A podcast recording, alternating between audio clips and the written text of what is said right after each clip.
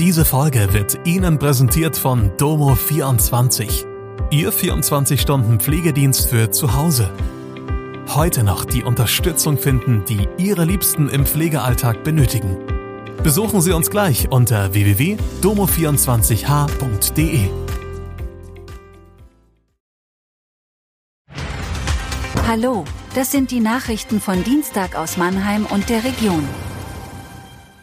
Klage gegen OB-Wahl abgewiesen, Festnahmen wegen Terrorverdacht, Plachter fällt aus. Das Verwaltungsgericht Karlsruhe hat die Klage gegen die OB-Wahl in Mannheim abgewiesen. Die Klage sei unbegründet, sagte der Richter bei der Urteilsverkündung am Dienstag. Der Kläger hatte über die Klage hinaus den deutschen Staat grundsätzlich kritisiert. Seinen Aussagen im Gerichtssaal nach ist er vermutlich ein Reichsbürger. Er trägt die Kosten des Verfahrens.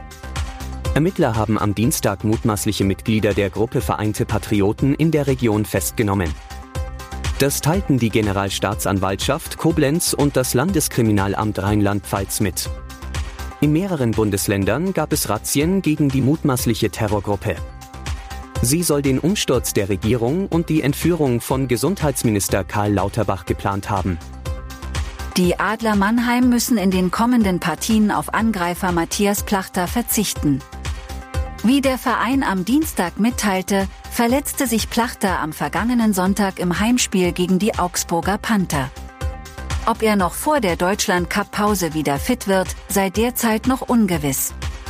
Mit sechs Toren und fünf Vorlagen ist der Angreifer der Adler derzeit drittbester Punktesammler der deutschen Eishockey-Liga.